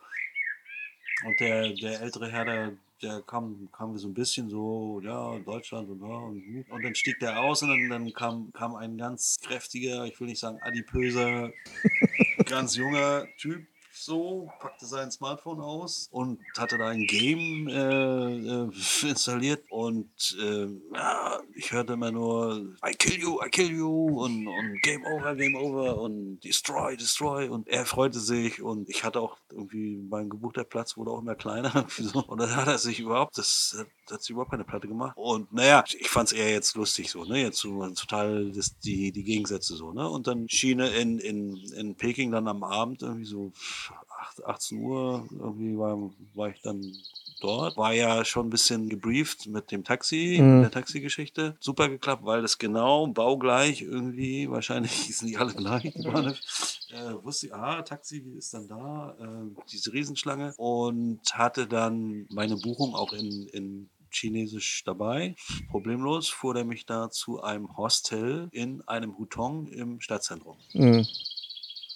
Es war dann dunkel und ähm, abgeblendete Scheinwerfer, so sah das von, als ich dann dort ausstieg, so ein bisschen zwielichtig aus, so, weil vorher waren alles so große Häuser, große Straßen und so, so ganz enge Gassen und, und, und so ein bisschen schummrig und die, die, die oben hängen so die, die Drähte und die und denkst du so, ui, ui, ui.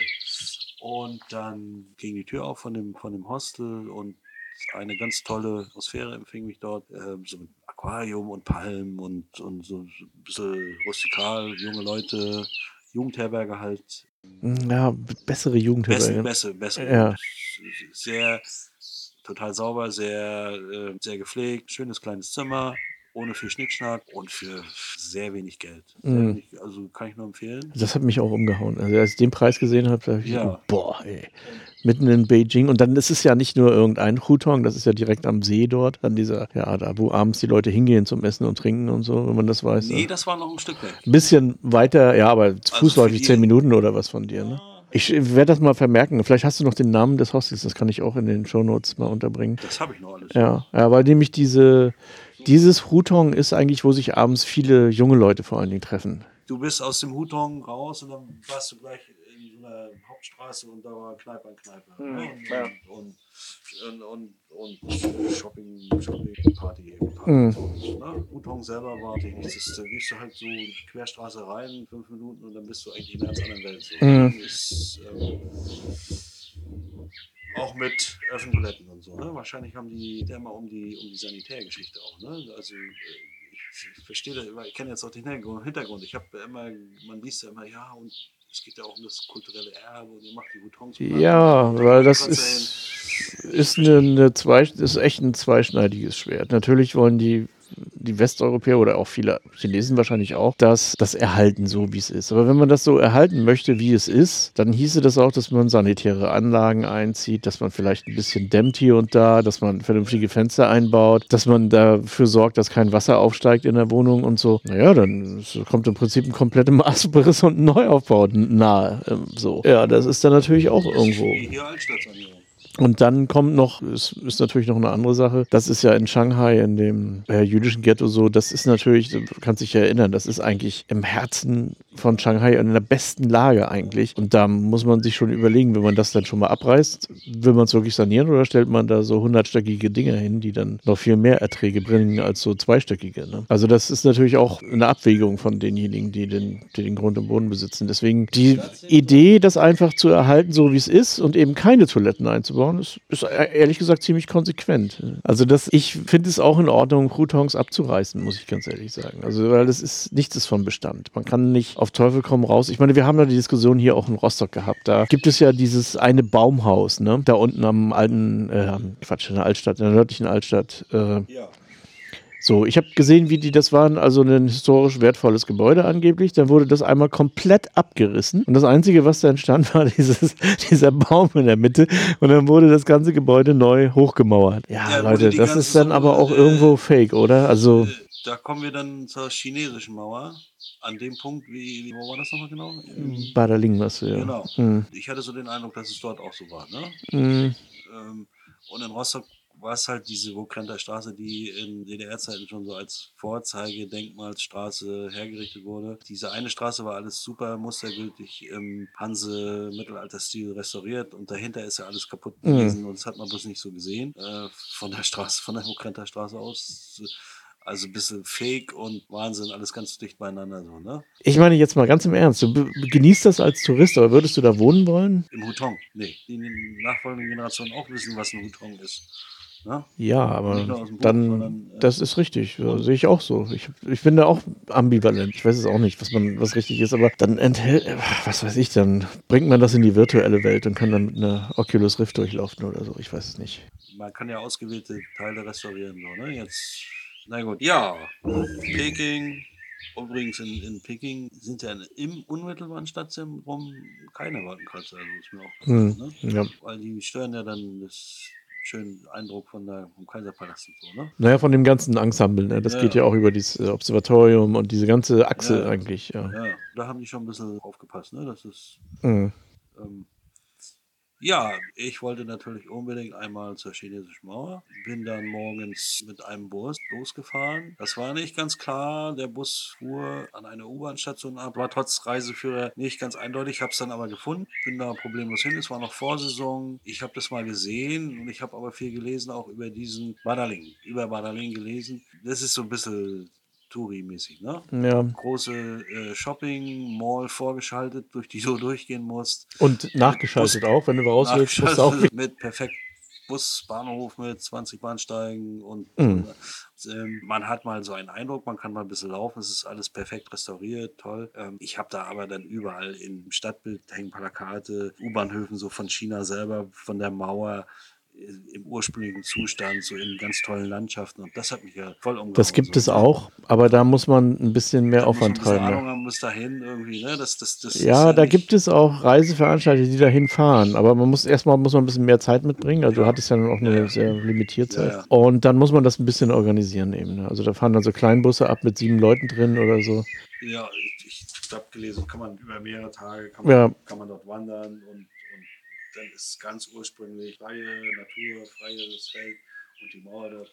Dort war es sehr touristisch und ja, halt ist so, ne, wie überall so. Ja, ich habe auch, ich war auch mit dem Baderding. Ich fand es auch jetzt nicht so schlecht. Ich war auch okay, sich da mit 20 Millionen Leuten drüber lang zu wälzen. Aber es war, die anderen Sachen, die ich von der Mauer gesehen habe, waren am Ende, wenn sie auch nicht so groß waren, das, äh, die anderen Stellen sind auch tatsächlich nicht so hoch, aber waren deutlich beeindruckender. Ich habe zum Beispiel auch eins gesehen, das war halt ein Stück von der Mauer, äh, das war halb versunken im Wüstensand. Das sah richtig, das war so der, der geilste Ort eigentlich so. Das ist keine Gegend, wo Touristen überhaupt irgendwie hinkommen. Dann gibt es auch so Bereiche, die so überwachsen sind schon. Aber wie gesagt, da muss man einfach mehr Zeit mitbringen. Das kriegt man nicht so von einem Tagestrip hin. Das, das kriegt man nicht so serviert, das muss man schon sich ein bisschen legen. So, ne? Es ist auch so, dass im Reiseführer immer gesagt wird, naja Leute, Baderlingen müsst ihr euch überlegen, ist eben touristisch ganz schön. Es war aber von meinem Standort dort das schnellste, schnellste ja. Mhm. vier Tage, drei oder vier Tage, ähm, das schnellste und un unkomplizierteste dort zu erreichen und deswegen habe ich das gemacht und das war Punkt 1, dann war unbedingt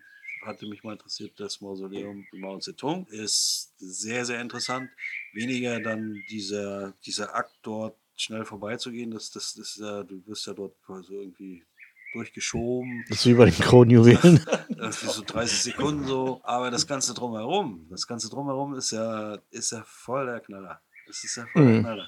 Gerade als Ostdeutscher denk, fühlt man sich so ein bisschen zurückgebeamt in die Zeit der, der DDR. Hast du auch einen Blumenstrauß dabei gehabt? Ähm, ich hatte keinen Blumenstrauß, aber ich habe gesehen, dass die Chinesen haben alle diese gelben Blumen, glaube ich, ah, Blumen, Pionien, ja, die dann dort großflächig auch wieder eingesammelt wurden hinten raus. und ich will es nicht sagen, aber ich hatte so den Eindruck, dass sie dann wieder nach vorne geschafft wurden. Dass es so ein, so ein Blumenkreislauf ist. Ich will es mal von Anfang an erzählen. Ich glaube, das Mausoleum macht um neun auf oder um acht. Aber der ist schon richtig voll, da muss man schon ein bisschen früher da sein, ja.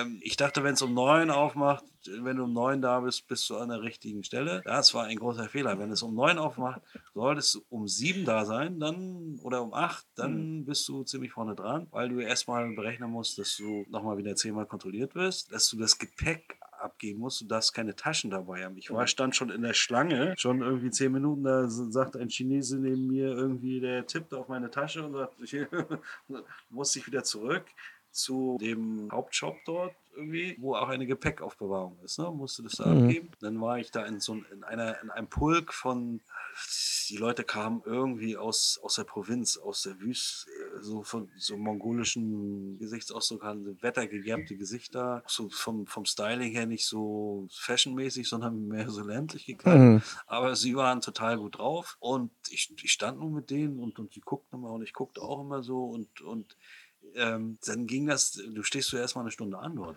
Mhm. Du stehst ja echt eine Stunde erstmal an.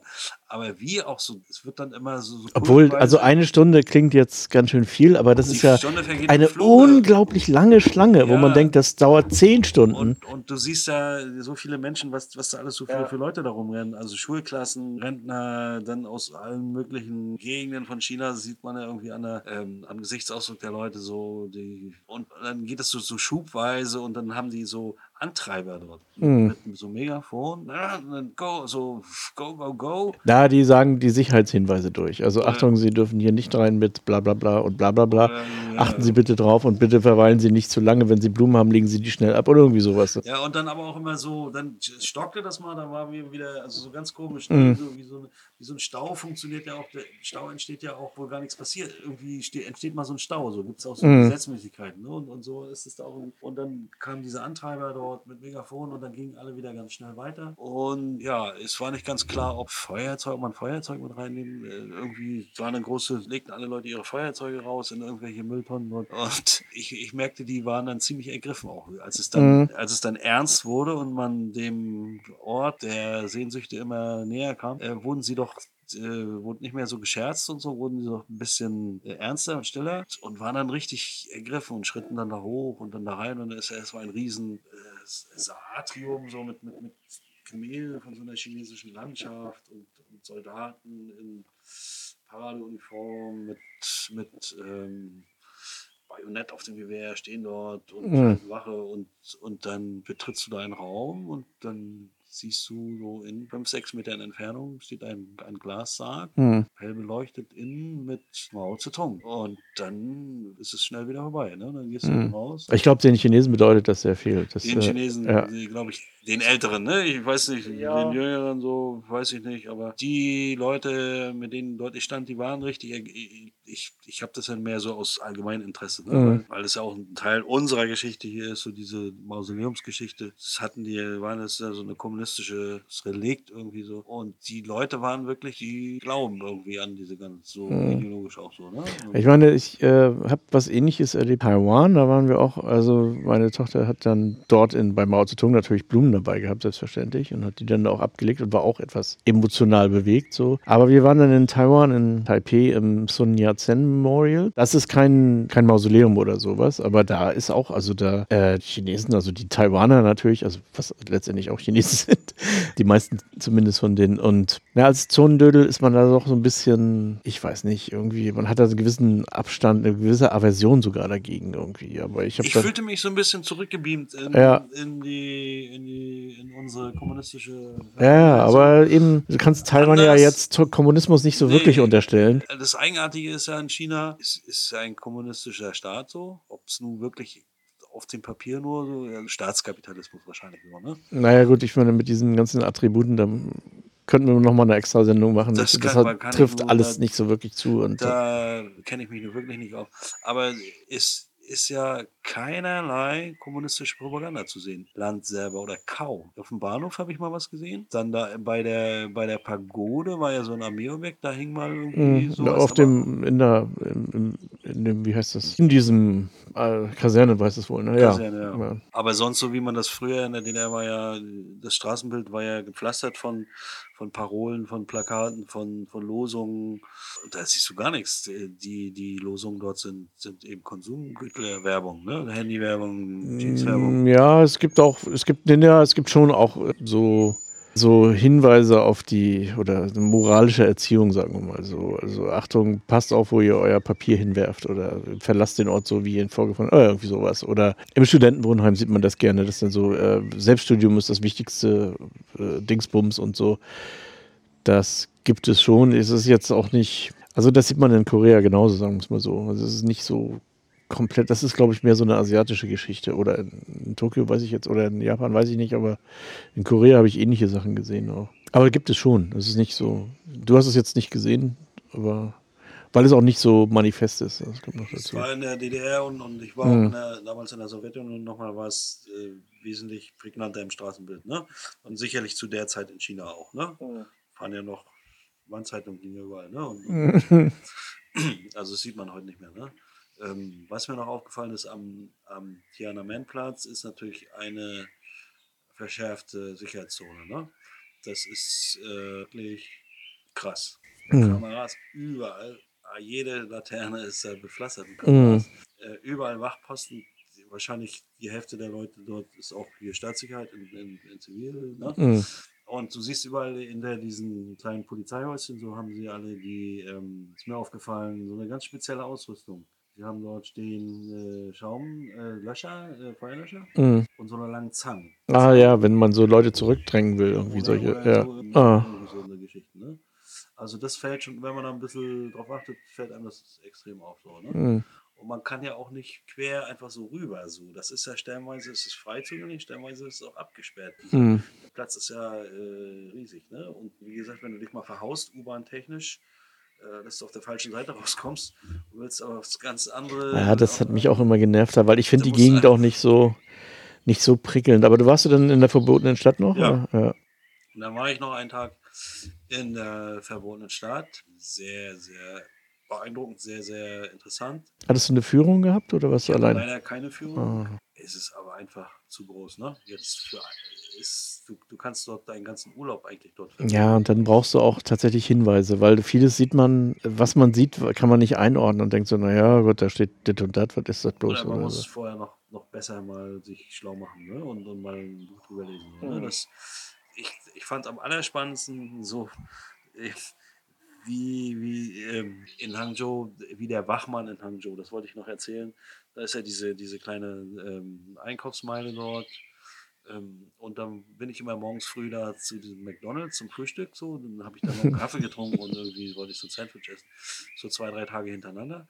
Und da war immer, ähm, stand dort ein Wachmann dort. Ne? Ist übrigens sehr auffällig in China wie äh, Gewerbe, was hier so Se- Wachschutz oder Security, ist, ja, ne? Security.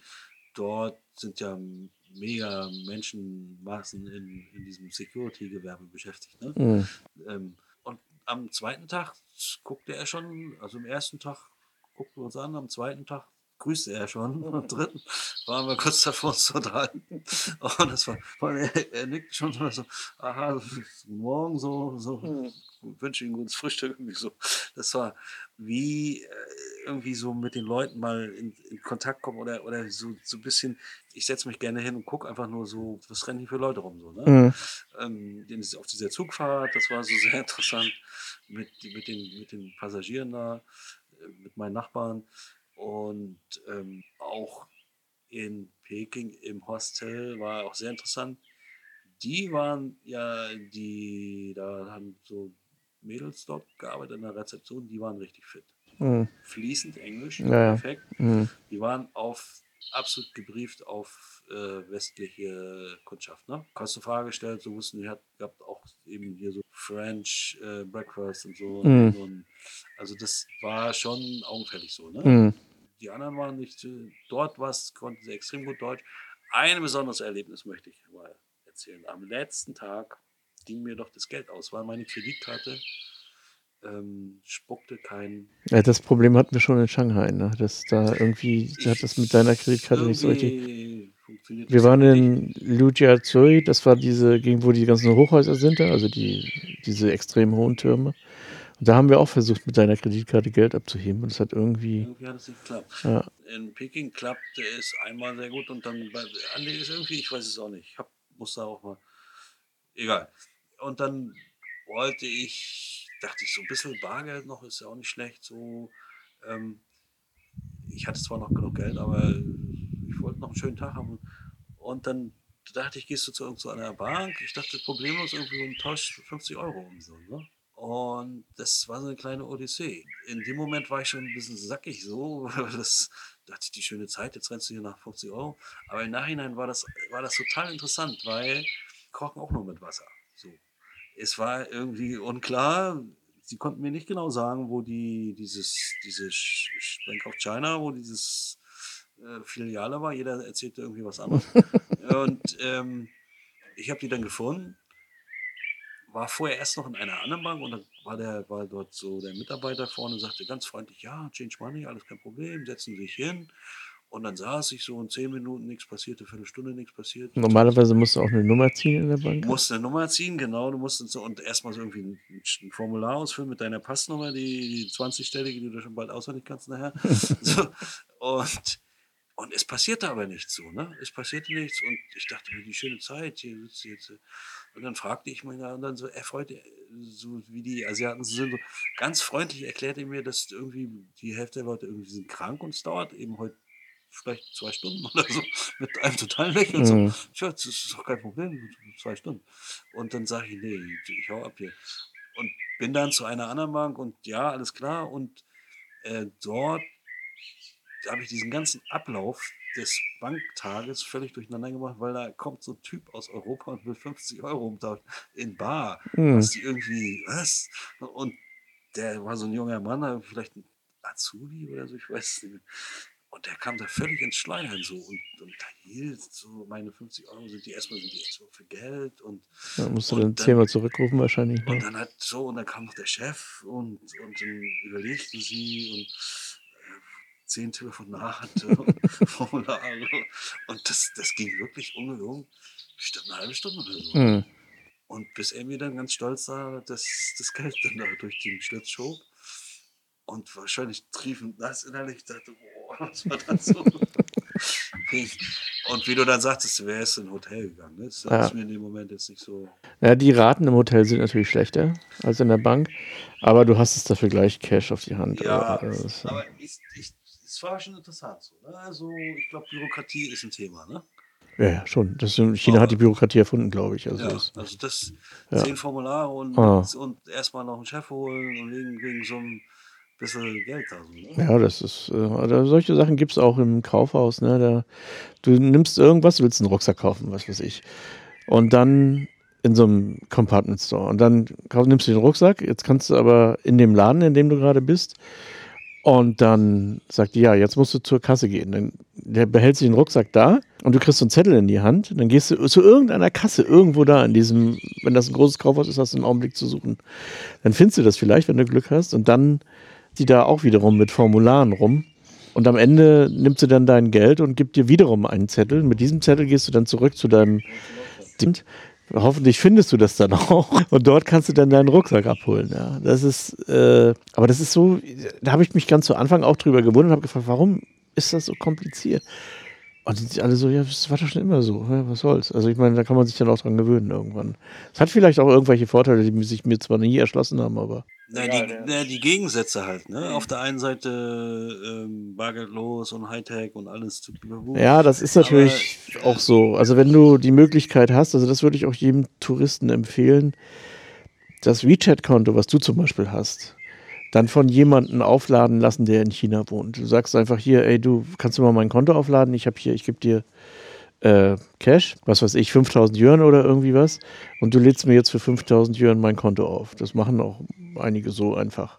Ja, am besten ist natürlich, du kennst die Leute, also nicht, dass du irgendwie auf dem Bahnhof dann jemanden fragst. Und dann hast du das Geld erstmal in deinem Handy und dann ist von da an geht es eigentlich relativ einfach weiter. Das hätten wir damals auch machen sollen, aber da wusste ich auch noch nicht so. Das war auch gerade so der Beginn ja, du warst, ich, genau, in Hanzo wollte ich dir eigentlich damals auch noch, wollte ich ja mit dir zusammen hin, dieser Jay-Z Club, da warst du auch. Ne? Genau, ne? dann hatte ich dann gleich am ersten Abend, habe ich gegoogelt und dann ja. äh, stand äh, Fußweg 18 Minuten oder 13 mhm. Minuten oder so, dachte ich, oh, da gehst du nochmal los. Und ähm, die Tür ging auf dort in so, so, so eine Art Villenviertel, ne? So ja, ja, das ist so, das ist, das ist die Nanjinglu, das ist so die beste Gegend eigentlich. Ja, also, und, und das war dann schon wieder noch wieder eine andere Welt so. Ne? Das mhm. war so äh, hauptsächlich europäisches Publikum, aber auch äh, Echt, da waren hauptsächlich Euro oder vielleicht 50-50. Ich weiß noch, es war äh, Eintritt frei, aber die das hatten die, die auf die Preise umgelegt. Ne? Mhm. Da kam ein Bier dann 8 Euro oder so. Ja. Ne? Und das ist generell so in der Nanjing Lu ist alles frei im Prinzip. Also du kannst ja. überall rein, ist überall Live-Musik, aber eben, wenn du was trinken oder essen willst. Band ja. aus Belgien und, und ein schöner Abend. Also, ne? also kam ich dann noch mit, so ein paar Leuten da ins Gespräch, so, so kam ja auch so ein bisschen europäische Community da so, ne? Die treffen sich da immer so, ne? mhm. ein bisschen so. Und ah, ganz interessantes Thema, ja, dann willst du so ein bisschen mal hier äh, nochmal so ein bisschen was mitbringen für die Lieben daheim, so jetzt nicht irgendwelche Souvenirs, sondern ich stehe immer so ein bisschen irgendwie Gewürze oder so ein bisschen mal so äh, was so. Und vor allem bin ich dann da durch diesen Carrefour in, mhm. in, und war, haben nicht wirklich klar. Also ich weiß, hier ist die Abteilung mit Fischbüchsen so, ne? Und hier ist irgendwie wahrscheinlich Kaffee. Aber was nun genau, ne? Ähm, ich habe das auch leider nicht gehabt, so eine übersetzt so eine, so eine Software, ne, wo mhm. du das so ein bisschen einscannen kannst und was er dir, dass er dir gleich sagt, was es mhm. Ist. Ne? Ich habe ja noch diesen Lotus, diese Körner, die du auflöst, und so wird das so ein glibbriger Brei. Mhm. Was ist das nochmal genau? Lotussamen wahrscheinlich. Ja, und, und, eigentlich eine ziemlich leckere Sache. So schmeckt ganz gut. Was macht man da? Ich kann dir das nochmal zeigen. Die Lotusnüsse kann man auch so essen, aber ich weiß nicht, was genau was es ist. Ja. Ja so, so ein Pulver und was löst du so auf? So, es schmeckt eigentlich so. Wie Pudding wahrscheinlich, oder? Ach so, und dann, dann verpflegungstechnisch fiel mir dann ein hinter, um das Hotel hinten rum war noch so ein kleiner Markt. Mhm. Da hatten die einen 1 spitzenmäßigen Gemüsemarkt, so, mhm. so Obst, Obst, Gemüse. Da kannst du dir auch pressen lassen, hier mhm. Fruchtsäfte und ähm, Bäcker war da, so eine Art Bäcker war auch, auch gleich. Mhm. Also es gibt dann schon noch gute Alternativen zu McDonalds. Ne? Äh, muss man natürlich erstmal so ein bisschen checken, so, ne? Aber. Ja, die Shopping Malls ne, haben auch alle einen Food Court. Also da ist auch immer ja. ganz gutes Essen. Aber das war gar nicht so ein Shopping Mall, ja. das war so für Einheimische. Ne? So ja, der, der Markt dort der ist ja ein Muslimmarkt auch. Ne? Ja. ja. Kommst du ein bisschen hier. Wie hieß nochmal diese Frucht? Diese, diese Frucht? Eine Kreuzung aus Mandarine und Pampelmuse. Ja, das, den Namen vergesse ich auch immer, aber die sind, die schmecken. Die schmecken verdammt gut. Ah. Sind ganz leicht abzuschälen. Fallen sozusagen das ab. Fällt ja. fast ab. Ja. Dann hast du sofort ohne Geschmatter, mm. hast du eine ganz aromatische, nicht zu süß, auch nicht zu sauer. Mm. Und da isst du zwei, drei Stück von und bist du eigentlich schon, hast du schon Frühstück gegessen. Und fantastische Frucht. habe ich hier auch nie, hatte ich auch mal einen Fruchttypen hier so in, der, in der KTV mal so einen Typen gefragt, so, ja, wusste auch nicht so richtig, was, was es ist oder mhm. hatte keine Meinung dazu. So. Die gibt es aber auch immer nur saisonal. Also die sind dann für eine gewisse Zeit gibt es die und dann wieder lange Zeit nicht. Also ich kenne das auch von den Märkten. Also super Frucht, das ist so eine Art Mandarine, aber ein bisschen Pampelmuse auch. Irgendwie eine Kreuzung mhm. aus. Das war China. Leider jetzt erstmal vertagt, das mhm. äh, Revival. ja, naja. Ähm, Aus aktuell medizinischen Gründen. Ja, aber du würdest schon also sagen, dass man als Individualtourist eigentlich, wenn man sich zumindest in den Städten bewegt, eigentlich keine, also sich keine Sorgen machen als, muss. Als Individualtourist in den, in den großen Städten ist überhaupt kein Problem. Wenn man ein bisschen sich schlau macht, ein bisschen weiß, wie die U-Bahn funktioniert, diese Umschaltung auf, auf Englisch, wenn man äh, weiß, dass man in China kein oder nur chinesisches Internet hat und das umgehen kann. Mhm. Wenn man ein bisschen vorbereitet ist, ist das in den Städten sehr interessant und sehr schön und auch, ich, ich glaube, sicherheitstechnisch gibt es gefährlichere Ecken auf der Welt. Ne? Mhm. So. Ja, also da würde ich mir überhaupt keine Gedanken machen, auch als Frau, wenn man da reisen will. Alleine als Frau, das ist. Mit Klauen muss man auch schon aufpassen. Ne? So, aber, aber ja, Taschendiebe, ja. Das ja. ist auch gerade in Beijing, muss man schon ein bisschen gucken. Aber das ist dann auch schon das Maximum an Kriminalität, was einem als Ausländer dort begegnen kann. Also das. Wie ist, das ist ja dann das irgendwie das Spannendere, mal in das Landesinnere vorzustoßen. Ne? Jetzt diese großen Städte. Naja, wenn ich ganz ehrlich sein soll, so viel komplizierter ist das auch nicht. Man muss nur einfach ein bisschen mehr Geduld mitbringen. Aber ansonsten kommt man auch irgendwie zurecht. Also es ist gar nicht so gar nicht so kompliziert, wie man das meistens denkt. Warst du denn schon mal in Tibet? In Tibet war ich schon. Ich war eigentlich, ich glaube, mittlerweile war ich in jeder Provinz, aber noch interessanter als Tibet ist ja eigentlich so das ganze Qinghai, die ganze Gegend dort. Also davor zwischen Burma und Tibet eigentlich, die Gegend. Also ist auch schon Himalaya. Aber Tibet ist natürlich wiederum, also Lhasa vor allen Dingen. Also ich war nicht in Kailash oder so. Das ist vielleicht nochmal ein, nochmal wert, da hinzufahren. Aber Lhasa würde ich, naja, das ist eben auch so ein Spot. Ne? Also es ist so wie große Mauer in Beijing. Es ist vielleicht, wenn man, wenn das ein Sehnsuchtsort ist, dann sollte man natürlich unbedingt dahin fahren. Aber es gibt sicherlich interessantere Gegenden. Also Yunnan-Provinz ist auch wirklich zu empfehlen. Das, äh, das ist auch ganz anders als, ähm, als jetzt zum Beispiel Zhejiang, wo du ja warst. So völlig andere ganz anderes Feeling auch so. aber wie gesagt, so die Gegend zwischen, zwischen Burma und ähm, Tibet, das ist das, was mich zurzeit im Augenblick am meisten also, also interessiert, also die, wo ich auch am liebsten nochmal hin will. Die großen Städte sind, also gibt es eben so eben so die, die Highlights so, ne? Aber das, das ist, also jetzt mal so Shanghai so, da ist eben halt so bunt so, ich jetzt. Da gibt so ein paar hier mit Jügern, aber ansonsten der Rest, so 80 Prozent von der Stadt, ist halt Hochhaus an Hochhaus, oder? Und das hast du einmal gesehen so und dann sagst du, ja, cool, und ja. dann reicht es auch irgendwie, ne? Oder? Naja, es ist eben, wenn Städte so ihre Besonderheiten haben. Also Shanghai hat seine Besonderheiten mit dem Bund und mit Pudong und so. Hanzhou hat seine Besonderheiten mit dieser, mit dieser merkwürdigen Geografie, eben, dass in der Mitte der Stadt alles grün ist und der Westsee im Prinzip, oder Nanjing natürlich ist auch historisch eine sehr interessante Stadt. Da gibt es auch eine schöne Mauer ringsherum. Taizhou, also nicht das Taizhou, äh, wo die Deutschen, also nicht das Taizhou bei Shanghai, sondern das Taizhou bei äh, weiter südlich, ich weiß nicht, wie das heißt. Das ist auch nochmal, oder eben, was ich wirklich empfehlen kann als Tourist, auch als Individualtourist, ist, einen Abstecher zu machen von Hanzhou zum Beispiel oder von Shanghai nach Xiamen. Xiamen ist auch eine sehr internationale Insel das äh, liegt direkt gegenüber von Taiwan. Wie ist denn, wie ist denn die, die, die Küste? Wie muss man sich das vorstellen? Ist das so. Mal so, mal so. so auch, gibt es auch in Qingdao zum Beispiel, ist auch ein Ort, wo ich den ich gerade noch empfehlen wollte, hat sogar einen richtigen Strand. Aber äh, ob ich da jetzt baden wollen würde, weiß ich nicht. Aber auf jeden Fall Schermen kann man gut baden, wenn man das will. Ist das, ist das so eingedeicht oder wie muss man sich das vorstellen? Hm, nö, ganz normaler Sandstrand einfach. Ja. Oder eben Hainan, ne? ist ja auch bekannt als so als Badeinsel, ganz unten im Süden. Gegenüber von Hongkong, gegenüber von Vietnam, so die einzige Gegend Chinas, die auch tropisch ist. Also die ist jetzt nicht mehr subtropisch, sondern tropisch. Okay, ja, haben wir eigentlich alles im Sack, ne? Soweit das Interview mit Andreas Ansel und zu seiner Reise nach China. Was wir nicht erwähnt haben, ist, dass die Reise tatsächlich insgesamt nur eine Woche ging. Also sehr gedrängte Zeit. Und wie ja vielleicht zu erkennen war, es sollte eigentlich eine Fortsetzung geben. Hat es nicht gegeben erstmal, wird es aber geben. Also wir werden wahrscheinlich zusammen dann nochmal irgendwo hinfahren in China, wenn er mich das zweite Mal besuchen kommt. Soweit und bis zum nächsten Mal.